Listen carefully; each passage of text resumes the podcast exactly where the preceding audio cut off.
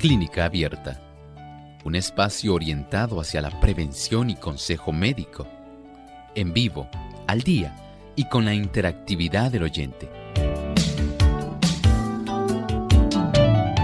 Clínica Abierta, poniendo al doctor a su alcance para un diálogo claro y honesto, porque nos importa su bienestar y salud.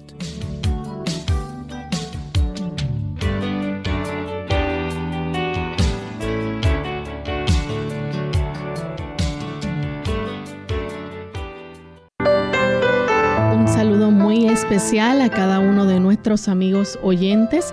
Nos sentimos contentos de compartir una vez más en esta oportunidad de este programa de salud que les llevamos a cada uno de sus hogares, de sus autos, donde usted esté sintonizando clínica abierta. Nos sentimos contentos de poder compartir esta hora con cada uno de ustedes. Así que enviamos saludos cordiales a todos aquellos que ya se están conectando a través de nuestra red de clínica abierta y a través de las diferentes emisoras que retransmiten nuestro programa. De igual forma, saludamos también a los amigos que a través del Facebook nos siguen y también a través de nuestro chat.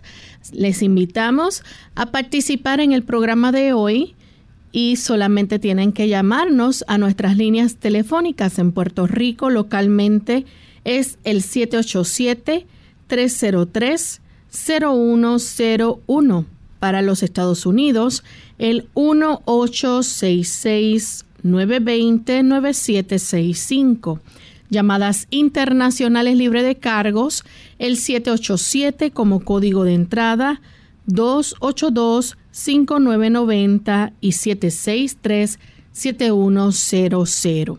Pueden participar escribiendo su consulta buscándonos en Facebook por Radio Sol 98.3 FM y en nuestra página web a través del chat en vivo durante esta hora. Solamente visiten nuestra página que es www.radiosol.org. Aquellos amigos que ya están conectados a través del Facebook Live, les invitamos a que compartan el enlace, nos den like a nuestra página para que así sus contactos también puedan disfrutar de nuestro programa de clínica abierta.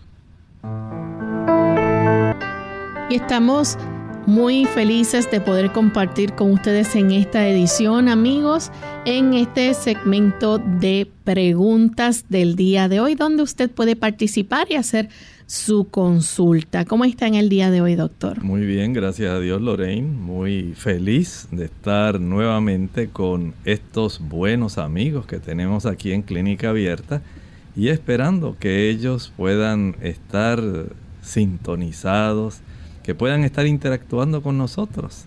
Estamos muy contentos por su presencia aquí en este horario de tiempo. Y queremos, antes de pasar al pensamiento saludable, enviar un saludo muy cordial a nuestros amigos que nos escuchan en allá en Apopka, Florida, a través de Radio Redención. Nos escuchan también a través de Radio Esperanza 1280 AM y todos los amigos que en Estados Unidos también nos sintonizan. Así que vamos en esta hora a escuchar el pensamiento saludable. Además de cuidar tu salud física, cuidamos tu salud mental. Este es el pensamiento saludable en clínica abierta.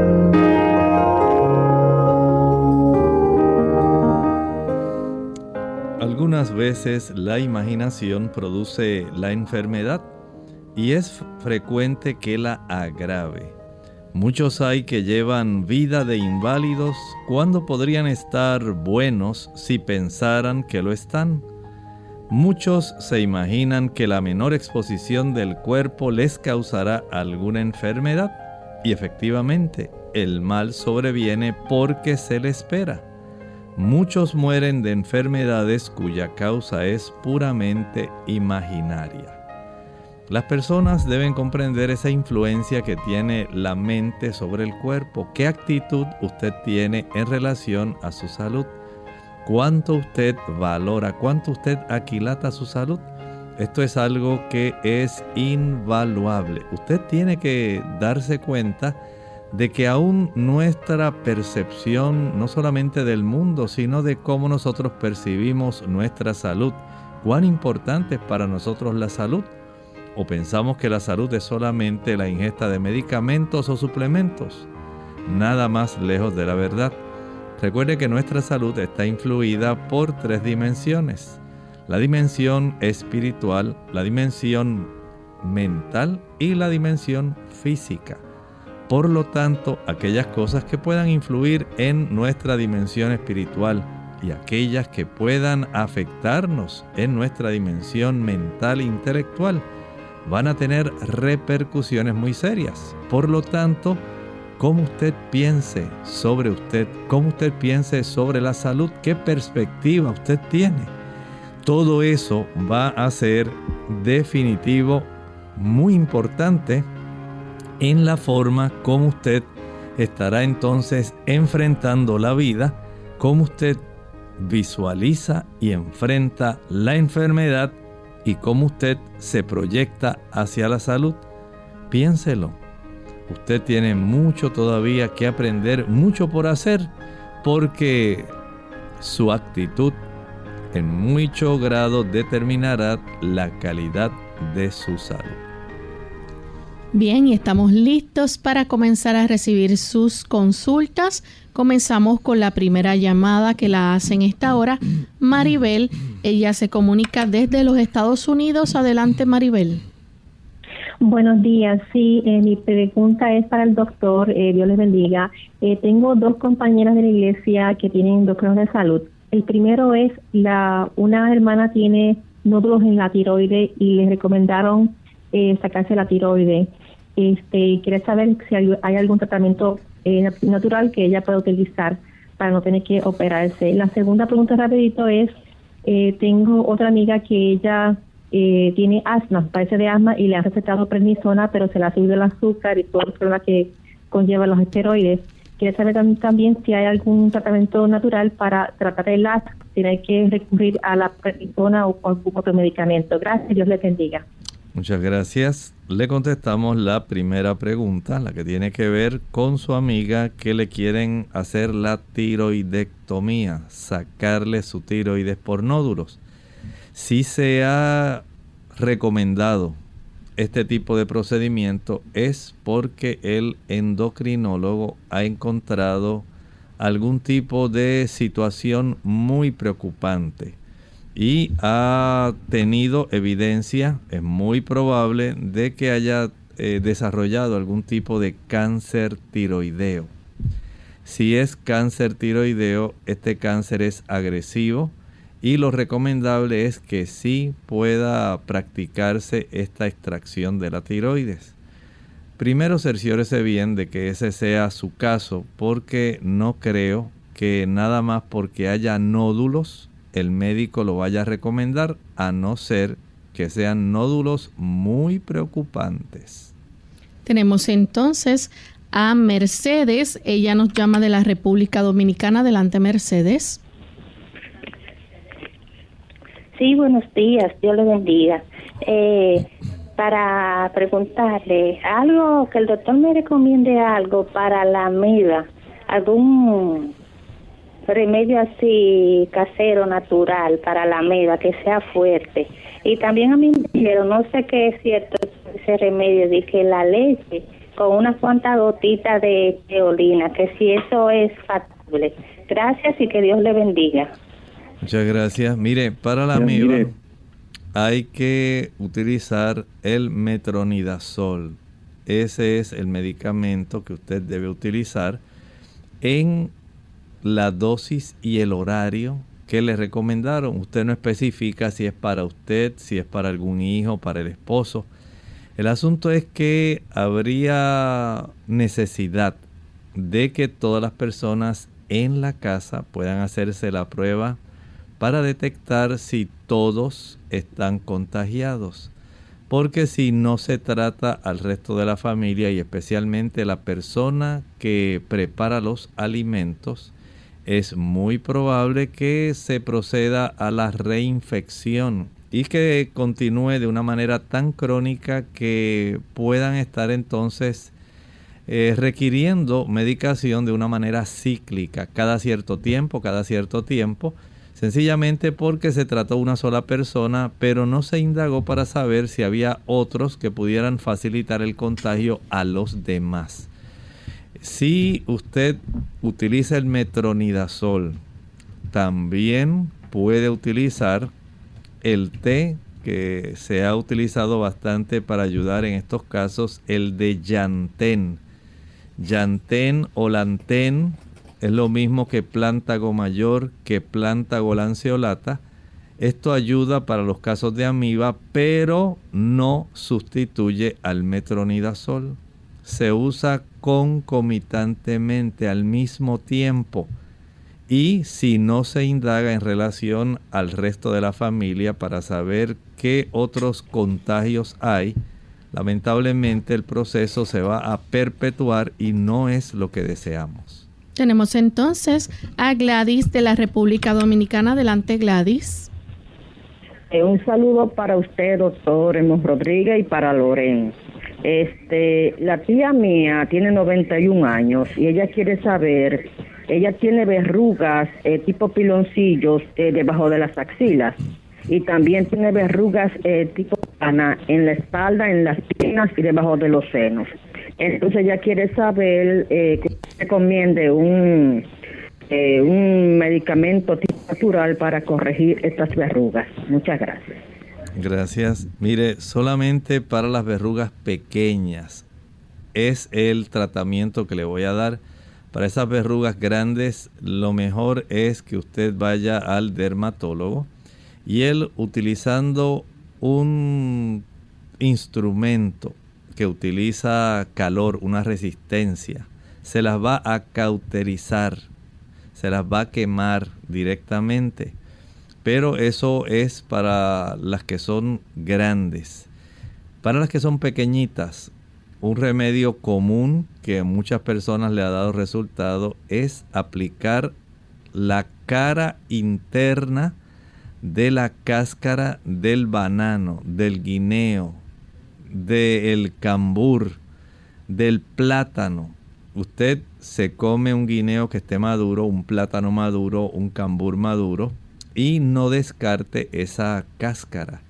Sencillamente corta un trocito un poco más grande que el tamaño de la zona donde está la verruga. Lo fija con algún pedazo de esparadrapo durante 24 horas. Al día siguiente usted vuelve a hacer lo mismo. Y así lo va a hacer durante siete días. Esto le ayudará para que usted pueda deshacerse. La verruga se cae sola si es pequeña. Si es grande es muy difícil que eso vaya a ocurrir y entonces necesita el procedimiento que le mencioné hace un momento. Vamos a hacer nuestra primera pausa y cuando regresemos continuaremos con más de sus preguntas. Andropausia. Hola, les habla Gaby Zabalúa Godard con la edición de hoy de Segunda Juventud en la Radio, auspiciada por AARP. Entre los 40 y 50 años, el hombre sufre una serie de cambios físicos y emocionales similares a la menopausia de la mujer.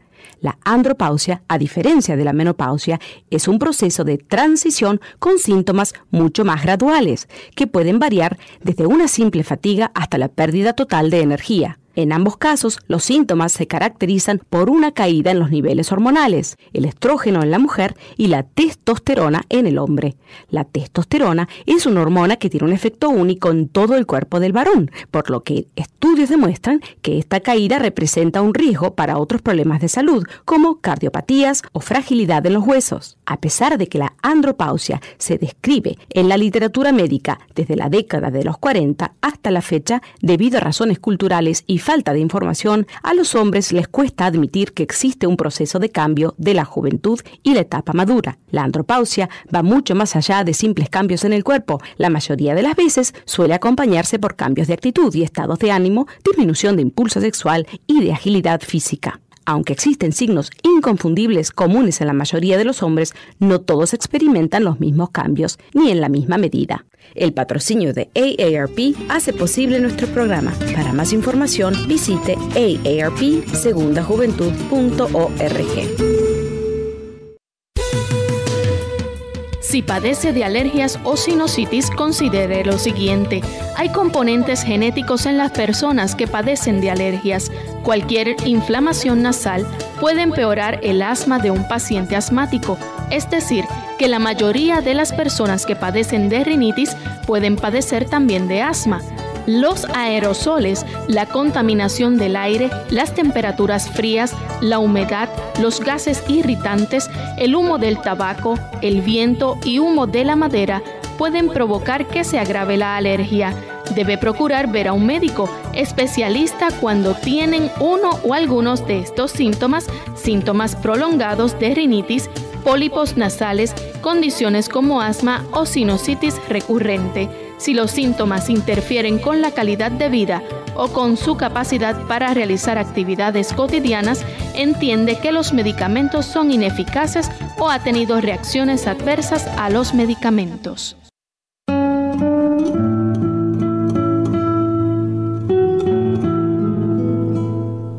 No hay dos hombres iguales, y ambos se alegran de ello.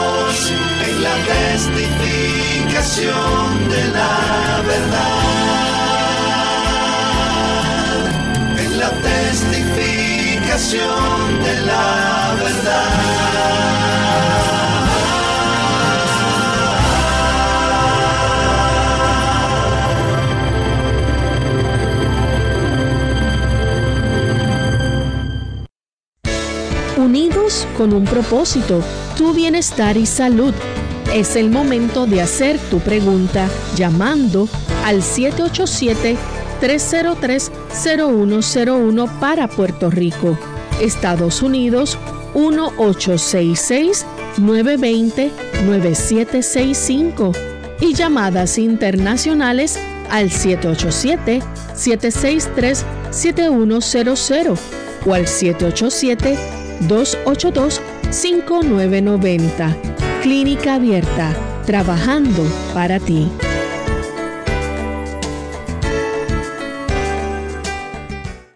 Clínica Abierta. Regresamos a Clínica Abierta, amigos, y tenemos en línea telefónica a Altagracia. Ella nos llama de la República Dominicana. Altagracia, le escuchamos. Adelante. Gracias, muy buenos días, Loren, buenos días, doctor. Doctor, quisiera saber eh, por qué tiempo uno podría estar tomando la leche de, ajonjolí, la leche de, de, de y la leche de auyama. Eh, yo la estoy tomando y la cambio por semana, a veces la dejo, hago la avena. Y me gustaría saber si es si la leche de es buena para los quistes eh, en los senos. Muchas gracias. Bueno, no hay ningún problema. Usted puede ir alternando unas con otras. De esta manera eh, va a obtener diferentes nutrimentos que son muy importantes y especialmente ácidos grasos, vitamina E, que ayuda mucho y ya de los vegetales, las ensaladas, las hortalizas, obtenemos los carotenoides y del sol la vitamina D. Al tener esta combinación de vitamina E, carotenoides, vitamina D, le estamos garantizando una buena salud al tejido mamario siempre y cuando usted esté evitando el café, el chocolate y se esté ejercitando. Tenemos también a la LADIS de Estados Unidos. Adelante, Ladis. Sí, buenos días. Bendiciones. Mi pregunta para el doctor, para el doctor es que tengo una amiga que está sufriendo de vértigo. Alguien me comentó que el jengibre es bueno para eso, pero lo que no sé cómo ya puede usarlo. Y si es cierto que el pasado, el, perdón, el doctor me dijo esa persona que lo había dicho anteriormente, pero yo no lo escuché. Entonces, a ver si me puede decir cómo ella puede usar el jengibre, si es verdad que tiene efecto en eso del vértigo. ¿Cómo no? Bueno, puede utilizar el jengibre siempre y cuando no tenga alta presión. No hay ningún problema. Y básicamente lo que hace es corta un trocito de la raíz de jengibre. La machaca ese trocito y lo añade en una olla donde tenga dos tazas de agua. Una vez ya ella haya calentado y hervido el agua, que es agua ya hervido, añada ese trocito de raíz de jengibre machacada, tape la olla y apáguela. Y ahora deje hasta que enfríe por completo. Usted obtendrá un sabroso té de jengibre que puede consumir una taza durante la mañana y otra taza en la tarde. Es muy bueno este té para ayudar en esos casos. Bien, tenemos entonces a Ariel que llama de San Juan, Puerto Rico. Adelante, Ariel. Sí, buenos días y gracias. Mire, yo creo que el té de manzanilla es bueno para los ojos secos o cansados. Entonces se me ocurrió que tengo dos palmas de coco. Ese, ¿Podría hacer ese té en agua de coco? Eh, o si no, hacerlo aparte y mezclarlo con agua de coco. ¿Ayudaría? ¿Mejoraría? Bueno, muchas gracias. No, nunca había escuchado ese tipo de receta Pienso que si usted consigue el agua de coco pura, no de la que viene enlatada, sino pura, puede colarla muy bien, puede utilizarla, eh, digamos, alternándola con el té de manzanilla. El té de manzanilla ayuda más para los ojos irritados, las alergias en los ojos, el ojo rojo. El agua de coco ayuda a hidratar más, especialmente aquellos que tienen ojos secos. Pero usted puede hacer una combinación, puede añadir mitad agua de coco y mitad té de manzanilla. Y esto lo puede utilizar si le resulta apropiado y cómodo el uso de este tipo de combinación. Adelante. Tenemos entonces a Luis de Luquillo. Adelante, Luis. Sí, hola. Mira, eh, al hígado graso, que que el doctor me recete. Muchas gracias, Luis. Bueno, el hígado graso tenemos que indagar algunas cosas. En primer lugar, si usted está sobrepeso, no va a mejorar del hígado graso. Hay que reducir eh, el peso. Número dos, si usted tiene los triglicéridos altos mientras estén elevados, no va a haber mejoría o no va a desaparecer el hígado graso. Número 3. Si usted es diabético y tiene la cifra de la glucosa alta y tiene hígado graso, mientras usted no baje la cifra de su glucosa, no va a mejorar. Número 4. Si usted toma alcohol ya sea cerveza, vino, ron, cualquier otro tipo de producto de esa índole, y tiene hígado graso, mientras no cese de utilizarlo, no va a mejorar. Porque sí le puedo dar ayuda, pero usted requiere ir a la base del problema. Y esencialmente esas son básicamente las causas más frecuentes por las cuales las personas desarrollan hígado graso. Si usted consume mucha cantidad de frituras y aceite, ahí tiene otra razón también para tener hígado graso. Por lo tanto, una vez usted corrija esa causa fundamental, las personas entonces comienzan a utilizar agua de limón. el agua de limón ayuda para que usted pueda contrarrestar el hígado graso a razón aproximadamente de un limón por litro de agua, un limón grande. Exprima y esa agua usted la va a tomar durante el día. En vez de agua normal, usted va a tomar agua de limón sin azúcar, sin miel y sin añadirle ninguna otra cosa. Pero por supuesto, no le va a funcionar si usted continúa haciendo los factores que mencioné que son los que agravan el problema. Tenemos a Eduviges, se nos cayó la llamada Eduviges, Carmen de Aguada, adelante Carmen. Yo estoy, yo estoy porque salí con úlcera de estómago y intestino inflamado. la tengo entre medio de, en medio del intestino y, la, y el estómago. Quisiera saber comer porque he bajado demasiado. A ver si el doctor me recomienda. Carmen, si puede nuevamente plantear su pregunta con más calma, por favor, para ver si le podemos entender. Sí. Sí, yo salí, salí con, con una úlcera en el estómago, entre el estómago y el intestino, los intestinos, y tengo el intestino inflamado a ver qué es el doctor que me recomienda comer porque he rebajado demasiado. Gracias.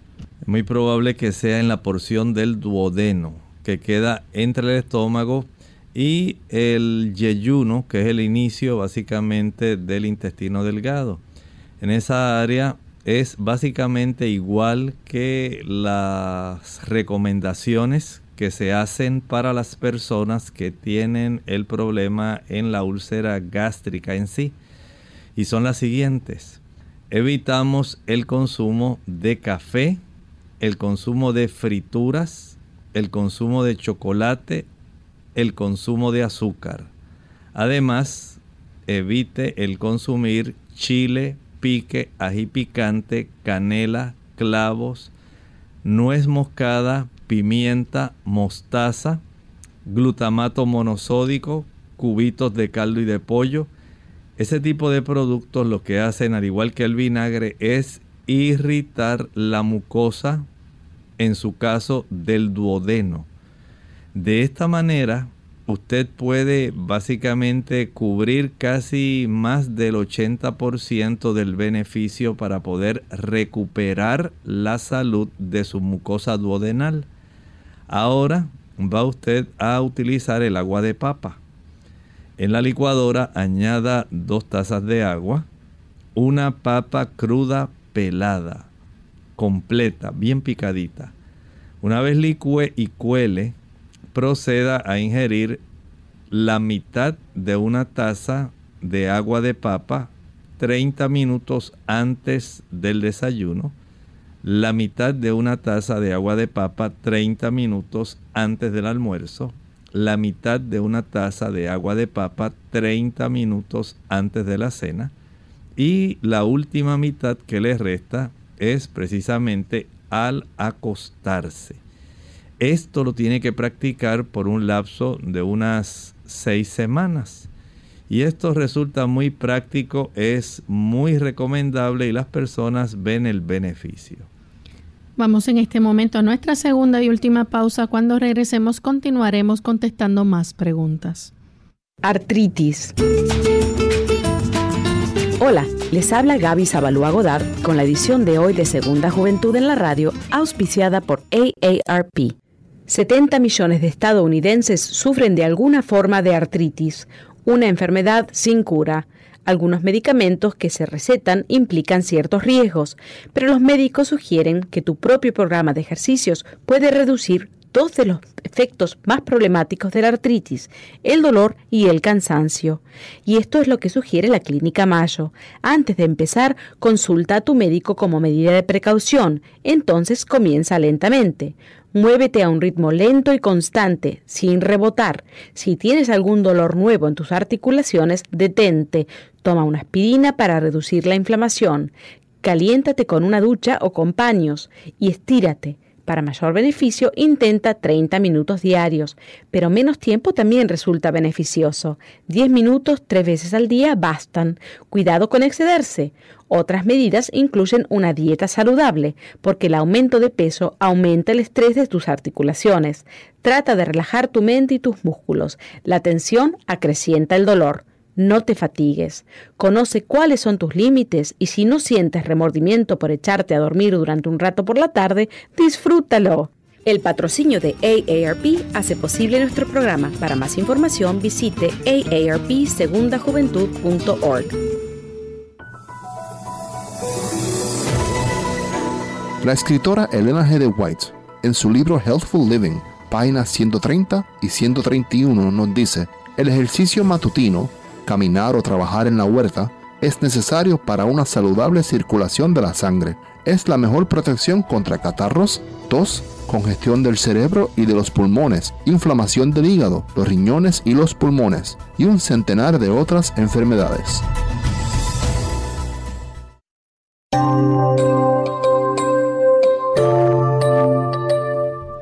Ya estamos de vuelta en Clínica Abierta, amigos, y continuamos con sus consultas. Tenemos a través del Facebook desde New Jersey a Margarita Valerio. Ella pregunta qué es bueno para un niño de 9 años que tiene ameba. Margarita, tienen que llevarlo al pediatra. Hay que ajustarle una dosis que sea adecuada de metronidazol. Esto se compra en la farmacia con receta médica. Y además de eso, puede utilizar el té de llantén. No es que el té de llantén sustituye a el uso del metronidazol, se usan al mismo tiempo. Pero esto tiene que ser indagado por el médico para saber si usted, que es la que prepara los alimentos, tiene también amebas, si su esposo y las otras personas que vivan tienen, porque es muy probable que esto entre unos y otros se lo estén facilitando el desarrollar este tipo de infección. Por lo tanto, todos deben hacerse la prueba para determinar cuán diseminada en su mismo núcleo familiar se encuentra esta condición para tratamiento de todos. Tenemos a Leiri Maciel Almonte también a través del Facebook nos pregunta de dónde se obtienen los probióticos naturales. Bueno, hay varias fuentes. Algunos lo sacan del yogur y los que son vegetarianos esencialmente de la zanahoria. De la zanahoria se puede obtener una gran cantidad de estas bifidobacterias. Tenemos a Catalina Alarcón ella desde Perú nos escribe a través del Facebook, dice es mi hija que tiene 22 años y no está menstruando desde los 18. Me preocupa mucho. Aquí entiendo que debe llevarla a una cita con un ginecólogo.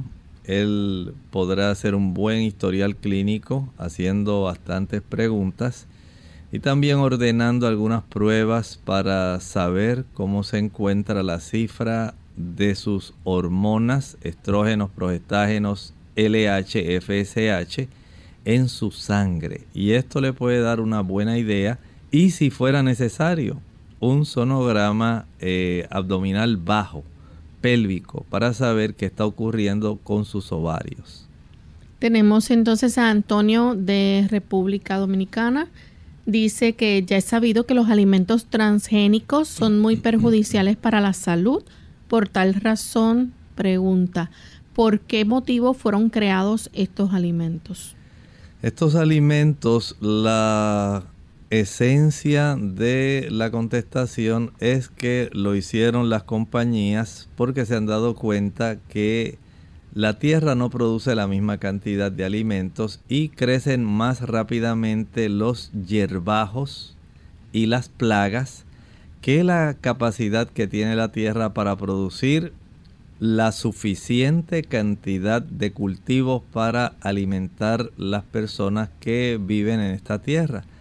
Entonces las compañías han tratado de producir eh, plantas que puedan ser resistentes a los herbicidas y a los plaguicidas. De esta manera es lo que generalmente han tratado estas compañías de hacer y plantas que tengan un mayor rendimiento. Entendemos que no es lo ideal, no es lo mejor, pero el suplir la cantidad de alimento para la población mundial y el tener esta competencia con las, los hierbajos y las plagas que minan y dañan este tipo de cosechos es lo que ha hecho que estas compañías vayan eh, desarrollando este tipo de semillas en esta dirección. Tenemos a Marilu Cañas del Salvador, tiene 60 años, dice, para el dolor del cuerpo, ¿qué me puede recomendar? Marilu, hay que ir al médico. Usted debe comprender que algunas personas desarrollan fibromialgias, otras desarrollan solamente mialgias solas, otras tienen artralgias y no hay un medicamento que pueda ser un analgésico general para todas las cosas. Hay que ir a la clave. Si es que usted está ingiriendo algún tipo de producto que pudiera estar facilitando la inflamación, por ejemplo. Digamos que a usted le gusta utilizar el azúcar. Ahí tiene una razón para causar inflamación general. Si a usted le gusta el consumo de leche, mantequilla, queso, huevos, carne, sean rojas o blancas, ahí tiene otro motivo. ¿Por qué? Porque estos productos de origen animal son ricos en ácidos grasos que donde abunda el ácido araquidónico. El ácido araquidónico es precursor de los eicosanoides que a su vez son los precursores de productos donde se produce prostaglandina proinflamatoria. Se van por el lado de la ciclooxigenasa o se van también por el lado de los leucotrienos. La inflamación es el resultado lógico de este tipo de producto. Por lo tanto, si usted quiere reducir mucho la inflamación en términos generales, desconozco cuál es la que más le aflige o la ubicación de la que usted plantea, puede usted ayudarse, por un lado, eh, evitando ese tipo de productos que mencioné, tanto los productos de origen animal como el consumo de azúcar, también evitar el consumo de tabaco y de alcohol. Wilmer Reyes de Maracaibo, Venezuela, pregunta si es cierto que la barba del jojoto o mazorca es efectiva para desinflamar la próstata. Bueno, no tanto para desinflamarla. La barba del maíz o mazorca de maíz o los pelos de elote, como lo conocen en otros países, es muy buen diurético, excelente diurético. Si usted tiene la, digamos, incapacidad de poder facilitar un vaciado de orina, esto puede facilitar, pero hay un problema. Si usted tiene la próstata muy agrandada y su vejiga se llena demasiado de orina por el uso de los diuréticos, le va a dar mucho dolor en su área vesical y pudiera ser necesario el que usted vaya a un centro de emergencias o de urgencias para que le administren, le inserten una sonda y poder vaciar la vejiga. Por eso le digo que no es eh, un asunto para reducir el tamaño causado por la hiperplasia prostática benigna.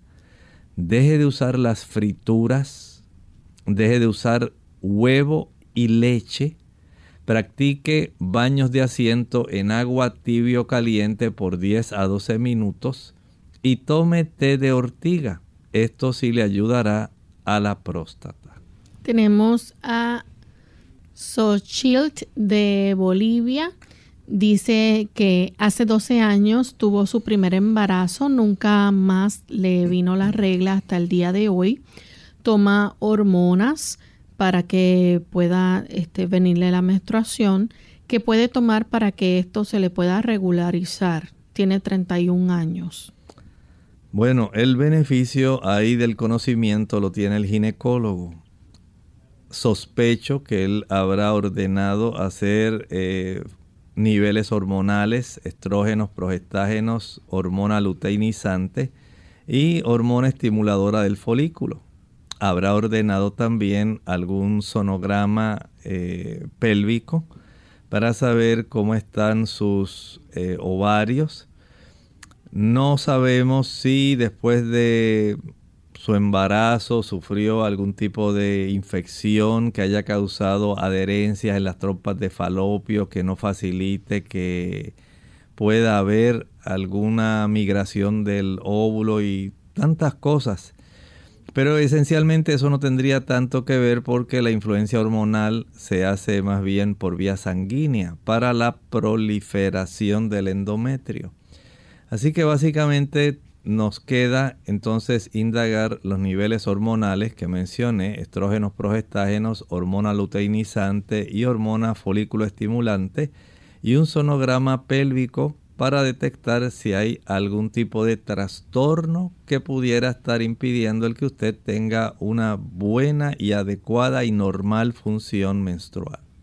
Emma Amador desde Nicaragua le diagnosticaron artrosis de cadera y en el pie izquierdo espolón.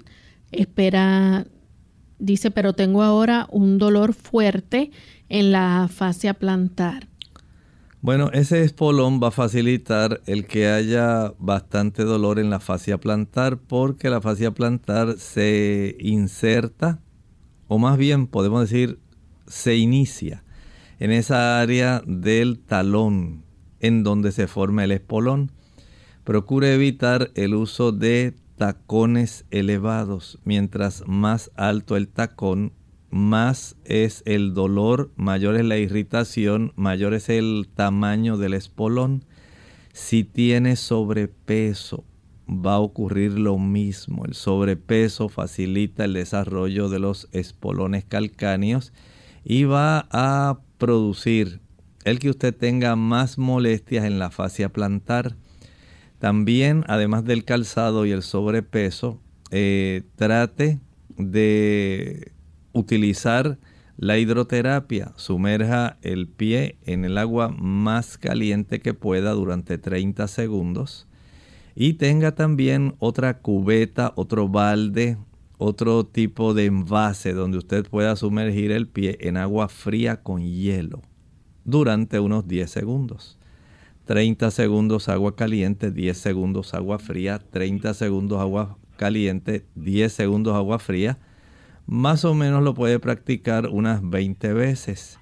Y eso ayuda para que usted pueda tener el beneficio de reducir la molestia y el dolor en esa área. Tenemos entonces a Rosa de la República Dominicana. Adelante, Rosa.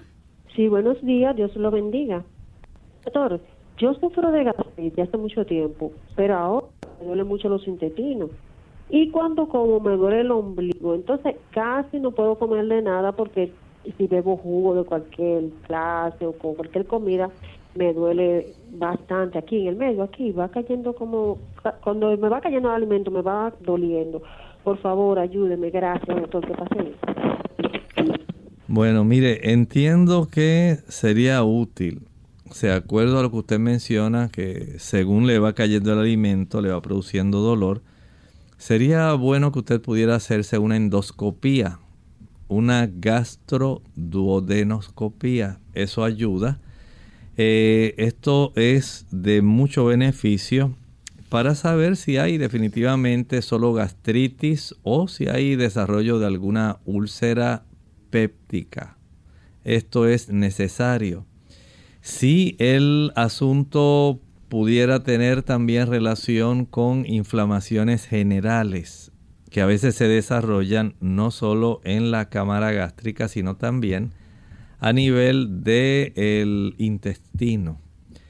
Mientras mayor es el consumo de frituras, también el consumir el chile, pique, ají picante, canela, clavos, nuez moscada, pimienta, vinagre, eh, mostaza, frituras, azúcares. Y mientras más tensiones usted enfrente, esto puede estar agravando esa condición que usted está presentando como su caso clínico. Esto al corregir la situación, evitar el uso de esos productos, e incluyendo alcohol, si está usando alcohol y si está usando tabaco, no los use. Van a facilitar el desarrollo de inflamación en esa área. Por lo tanto, puede tomar el jugo del repollo, puede ser de mucha ayuda para reducir esas molestias. Si está tomando analgésicos antiinflamatorios, porque usted tiene otros dolores, padece de dolores de cabeza. Estos analgésicos antiinflamatorios pueden erosionar la mucosa digestiva, ya sea gástrica o intestinal, y pueden producir mucha molestia y mucho dolor. Tenemos también en línea telefónica a una anónima desde Aguadilla. Adelante, anónima. Sí, muy buen día. Saludos. Buen día, bienvenida. Sí, buen día. Eh, sí, la pregunta es, hace tres semanas estoy sufriendo de hemorroides, se encuentra externa. Por cinco días eh, tomé la pastilla Benalid y utilicé los supositorios de hidrocortisona. Quería saber qué me podría recomendar. Gracias. Vamos a practicar un baño de asiento en el agua más calientita que usted pueda tolerar sin eh, excederse más o menos de unos 10 o 12 minutos. Pero el agua que usted pueda tolerar sin quemarse, no se vaya a quemar. Pero es necesario que sea así. Esto baja mucho la inflamación de las hemorroides externas. Eh, puede también al finalizar ese baño secarse con mucho cuidado. Y durante el día puede aplicar pulpa de sábila pura. Esto ayuda para reducir la inflamación. En la noche puede aplicar vitamina E líquida en esa área. Consiga un alfiler, lo inserta en la cápsula de vitamina E líquida, extrae esa, ese líquido que es la vitamina E y se la aplica en el área de las hemorroides todas las noches. No consuma chile, no consuma pique.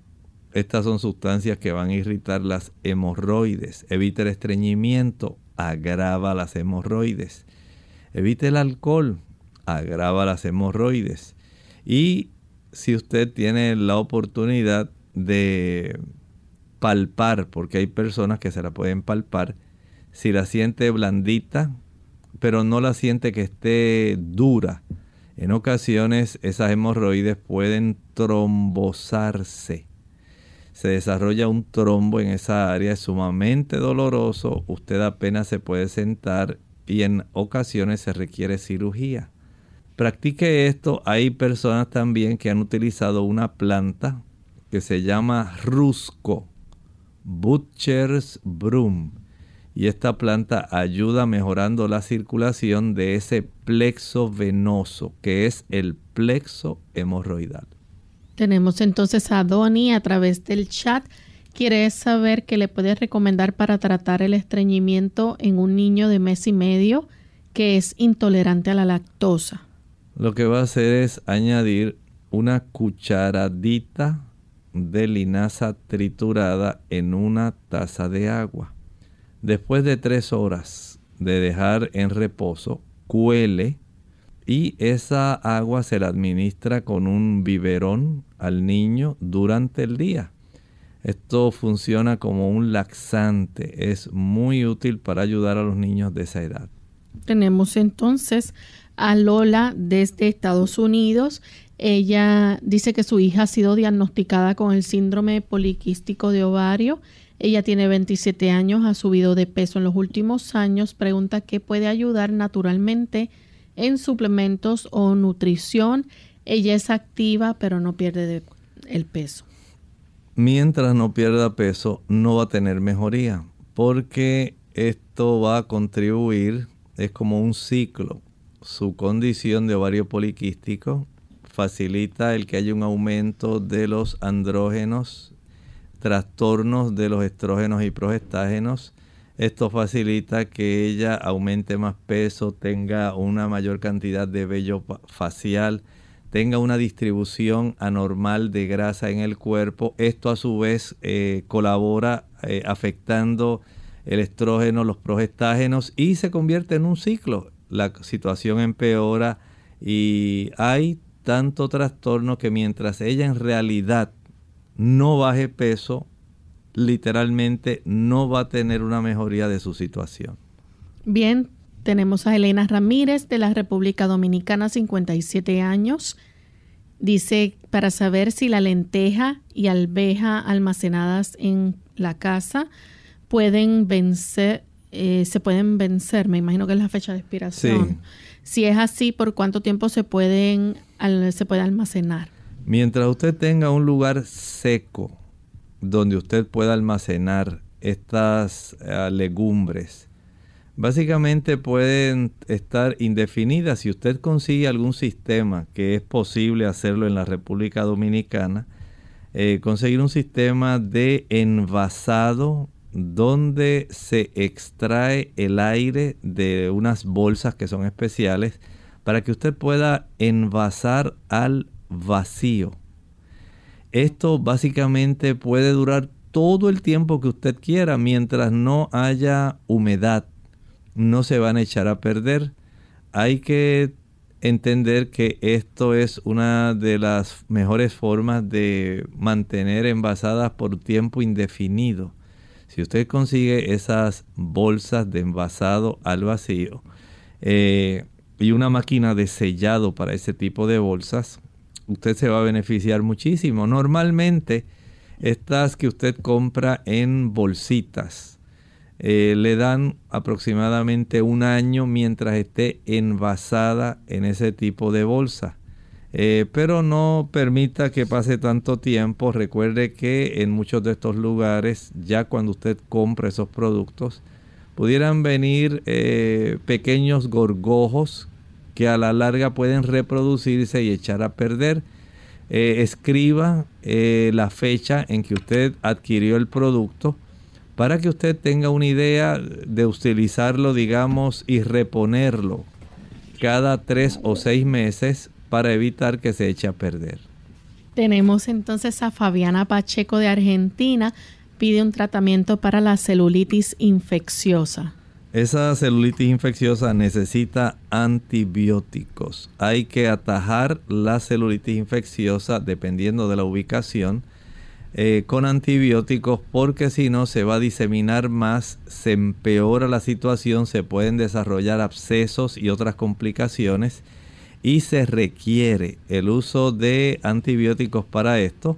Eh, sobre la zona puede aplicar o sumergir la zona en cuestión en el agua más caliente que pueda. Esto ayuda para darle una mayor efectividad al antibiótico y si acaso hay alguna colección purulenta pueda madurar y pueda drenar. Tenemos a Georgina Parra de Venezuela quiere saber qué es bueno para desinflamar el colon, ya que cumple eh, la, la dieta y aún se le inflama. Mire, en este tipo de situación usted no puede descuidarse. No porque usted haya hecho una dieta, mejoró y ahora volvió a hacer un desarreglo porque pensó que ya se había curado. No debe pensarlo de esta manera tiene usted que comprender que en las personas que ya tienen esa situación tienen que practicar su alimentación por mucho tiempo. Ya usted tiene una propensión a la inflamación. Así que el café, el chocolate, las frituras, el uso de queso, el consumo de pizza, el uso de eh, productos azucarados, el chile, el pique, el ají picante, la canela, los clavos, nuez moscada, pimienta, vinagre, van a seguir haciendo su trabajo. Usted no puede pensar que, ay, ya pasé de esto, puedo volver a lo mismo. No. Ahora usted tiene que considerar que hasta que no pase un buen tiempo, usted debe seguir con su alimentación baja en eh, aquellos alimentos o productos que son inflamatorios. Y por otro lado, hay plantas que pueden ser muy útiles aquí. Por ejemplo, puede utilizar la sábila, es excelente para ayudar a reducir esa inflamación. Hay también otras plantas como el sello dorado, el golden seal, el llantén, lantén, plántago mayor, plántago lanceolata. Son plantas que tienen un efecto muy apropiado para poder ayudar con este problema. Bien amigos, ya hemos llegado al final de esta edición de Clínica Abierta. Les invitamos para que la próxima semana nos acompañen. Estaremos compartiendo otro interesante tema con cada uno de ustedes. Vamos a estar hablando acerca de la sustancia negra. ¿Qué es? Sintonícenos entonces a la misma hora. Vamos a finalizar entonces con este pensamiento bíblico. En medio de la adoración celestial nos dice el libro de Apocalipsis el capítulo 7 y el versículo 13. Entonces uno de los ancianos se acerca a Juan, que es el que está recibiendo la visión, y este anciano le habló a Juan diciéndole, estos que están vestidos de ropas blancas, ¿quiénes son y de dónde han venido? Ahora se llama la atención de Juan a un grupo especial. Es un grupo que estaremos analizando. Recuerdan que habíamos visto en el inicio del capítulo, primeramente los 144 mil y después vimos una gran multitud. Ahora este anciano llama la atención a Juan y Juan, veremos más adelante, tiene también una declaración muy enfática que hacer. Lo cierto es que la Biblia nos enseña que sí, habrá muchos vencedores, muchos vencedores en el reino de los cielos. Esto no está limitado a ninguna persona especial. La salvación, queridos amigos, está abierta para todo el mundo en Europa, en Asia, Norteamérica, Suramérica, no importa dónde exista un ser humano. Cada ser humano tiene derecho a la salvación gratuitamente. Así como lo yo, gratuitamente. Usted no tiene que pagar nada. Usted solamente debe aceptar a Jesús como su Salvador personal. Él perdona sus pecados y le envía su gracia. Nos envía el Espíritu Santo para que nuestra vida sea transformada. Y por supuesto, una vez nosotros le facilitamos a Él entrar en nuestro corazón, nuestra vida comienza a dar frutos dignos de arrepentimiento y vamos asemejándonos al carácter de nuestro Señor Jesucristo. Por eso veremos que las personas que estén en el cielo habrán aceptado por la fe esta gratuita salvación y habrán permitido esa obra transformadora tan asombrosa a la semejanza del carácter de nuestro Señor Jesucristo. Agradecemos a los amigos por habernos acompañado durante esta hora y se despiden con mucho cariño el doctor Elmo Rodríguez Sosa y Lorraine Vázquez. Hasta la próxima.